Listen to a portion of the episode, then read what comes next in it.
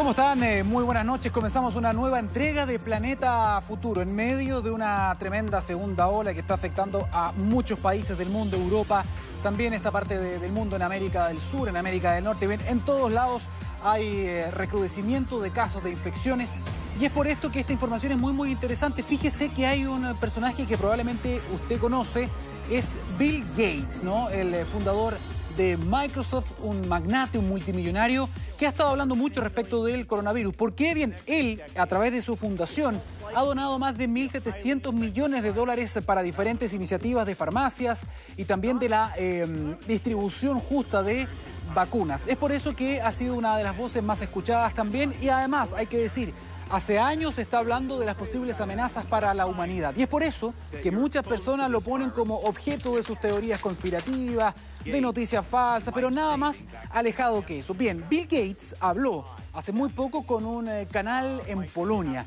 y dijo algo muy interesante, hizo un vaticinio para ver qué piensa usted.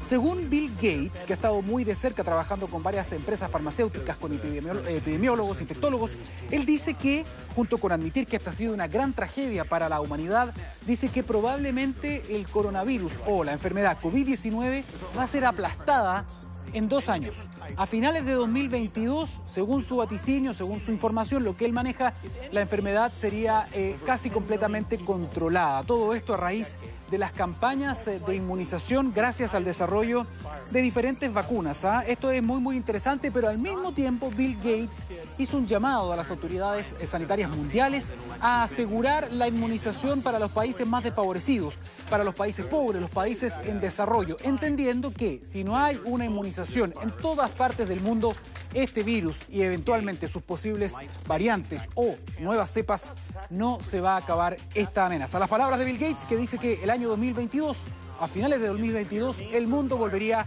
nuevamente a la normalidad. ¿Qué tal? Ah? Vamos a ver qué pasa, vamos a ver si se cumple. Ojalá.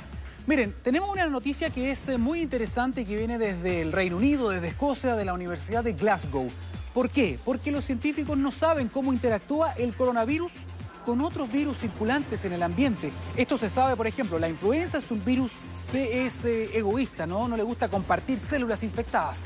Lo que pasa acá es muy interesante porque los eh, científicos de eh, Reino Unido lo que hicieron fue lo siguiente, fabricaron una especie de símil, una réplica de las células que tenemos en las vías respiratorias. Y a esas células les pusieron algunas partículas de un virus que se llama rinovirus, que es un virus de los que existen, ¿no? que puede circular también en nuestro país y que entre otras cosas produce, por ejemplo, el resfrío común.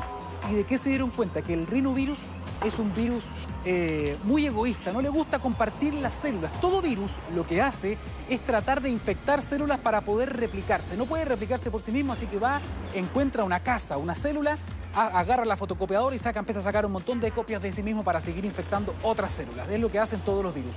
El tema acá es que ellos se dieron cuenta que el rinovirus aparentemente es muy egoísta y cierra la puerta de esta casa con llave, por lo tanto impediría que el coronavirus entre a las células y pueda infectar y producir la enfermedad COVID-19. Incluso más, lograron infectar estas células también con coronavirus y luego les tiraron un poco de rinovirus.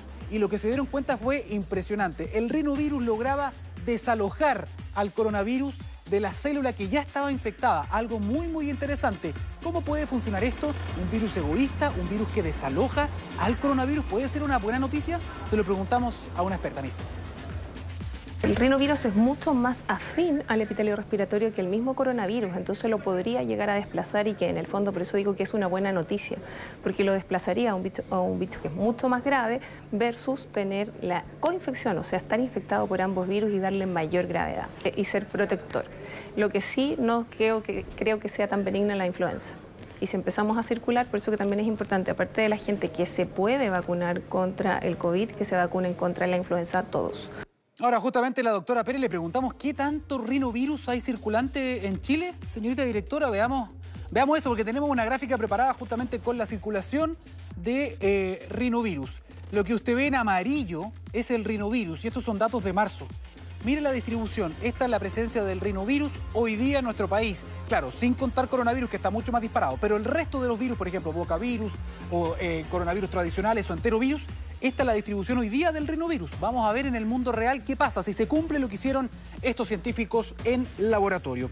Vamos a seguir avanzando y esto puede ser una muy buena noticia también. ¿ah? tiene que ver con vacunas, porque avanza la campaña de inmunización en todo el mundo, en todos los países, a diferentes ritmos. Chile sigue muy bien avanzado y lleva la delantera en varios rankings. Sin embargo, hay un grupo de personas que no han podido ser vacunadas todavía porque no hay datos de seguridad todavía en ese grupo y hablamos de las mujeres embarazadas. Hay muchos ensayos que ya han sido anunciados y que van a partir muy pronto. Sin embargo, hay un estudio que ya se pudo recoger y vamos a ver los resultados de ese estudio de inmunidad de mujeres que se hizo en Estados Unidos con dos vacunas, con Pfizer y con Moderna, que básicamente tienen la misma técnica, ¿no? ARN mensajero. 131 mujeres en edad reproductiva. Y es muy importante la comparación. 84 mujeres embarazadas, 31 mujeres lactantes y también 16 mujeres no embarazadas. Todas, todas ellas recibieron la vacuna o de Pfizer o de Moderna. ¿Qué pasó? Veamos la siguiente gráfica porque las conclusiones también son muy prometedoras. Miren, ¿Qué pasó en el, en el, resultado? Nivel de anticuerpos fue comparable. Todas tuvieron muy buena respuesta de anticuerpos, también las mujeres embarazadas y en época de lactancia y nivel de anticuerpos es superior a la infección natural. Esto quiere decir que los anticuerpos que desarrolla la vacuna en las mujeres embarazadas es superior a los títulos o la cantidad de anticuerpos que desarrollan las personas que se mejoran naturalmente de la enfermedad. Es una muy muy buena noticia también em, para las campañas que se vienen respecto de la vacunación en las eh, mujeres. Y un dato muy interesante, a ver si podemos volver a ver imágenes de eh, las vacunas, porque en las vacunas de Pfizer es una de las vacunas importantes en nuestro país. Nosotros tenemos también un convenio con, eh, con este laboratorio para tener durante todo este año 2021 10 millones 100 mil dosis de la vacuna de Pfizer. Sin embargo, podríamos tener cientos de miles de dosis adicionales. Sí, que no estaban consideradas algo así como una yapa. Y esto es literal. ¿Por qué? Porque Pfizer se dio cuenta de algo muy, muy interesante. Cada una de estas vacunas vienen en una botellita, un frasquito, que se llama un vial. De estos viales tú puedes sacar cinco dosis normalmente. Por cada, por cada frasquito puedes sacar cinco vacunas, cinco dosis. Sin embargo, y esto lo acaban de comunicar en enero a todos los países, y no se ha hablado mucho de esto, es que uno podría sacar una sexta dosis de cada uno de estos frascos. ¿Cómo? Sacando lo que queda a los bordes de este frasco. Algo así como en buen chileno el raspado de la olla. Pero esto se tiene que hacer con una aguja, una jeringa muy especial, y es una jeringa que lamentablemente no tenemos eh, en, nuestro país una aguja de bajo volumen muerto, así se llama, muy, muy, muy específica. Lo que pasa ahora es que Senabas está tratando de importar diferentes modelos para ver si, lograr, si logramos tener una que cumpla esta función y poder sacar una sexta dosis de cada una de las dosis compradas a este laboratorio Pfizer. Conversamos con el director de la Senabas que nos explicó mucho cómo funciona este posible beneficio y ninguna de esas muestras ha pasado la prueba. Hoy, ayer con las vacunas nos llegaron cuatro muestras más y por otro lado hay una serie de distribuidores chilenos que están trabajando otras muestras. Estamos esperanzados de que alguna de estas funcione y permita sacar la sexta dosis, pero mientras no tengamos esta jeringa, no se va a poder sacar la sexta dosis.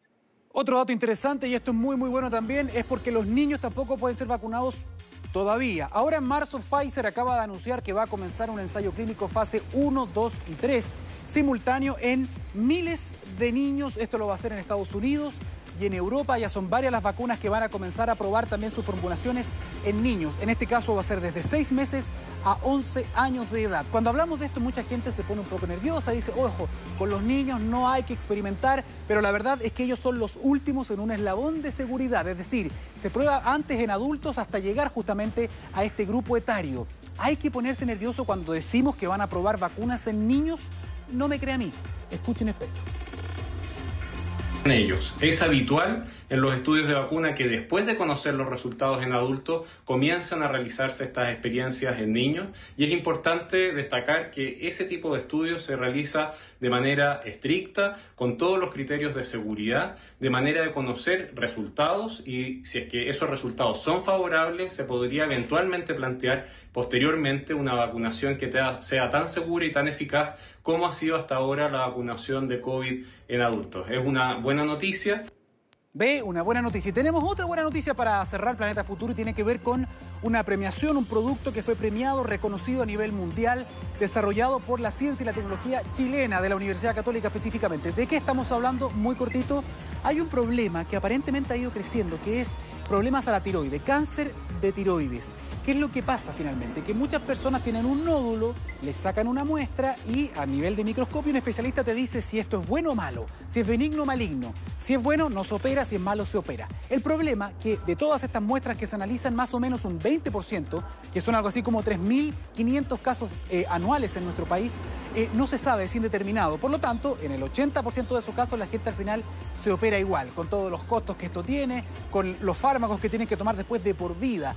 Por eso que un eh, grupo de científicos de la Universidad Católica y de una empresa que se llama Gene Products eh, inventó un diagnóstico, un test que utiliza eh, genética molecular, pero también inteligencia artificial y que utiliza justamente una muestra sacada por un examen como la PCR, sí, la que se usa justamente para ver si uno tiene coronavirus.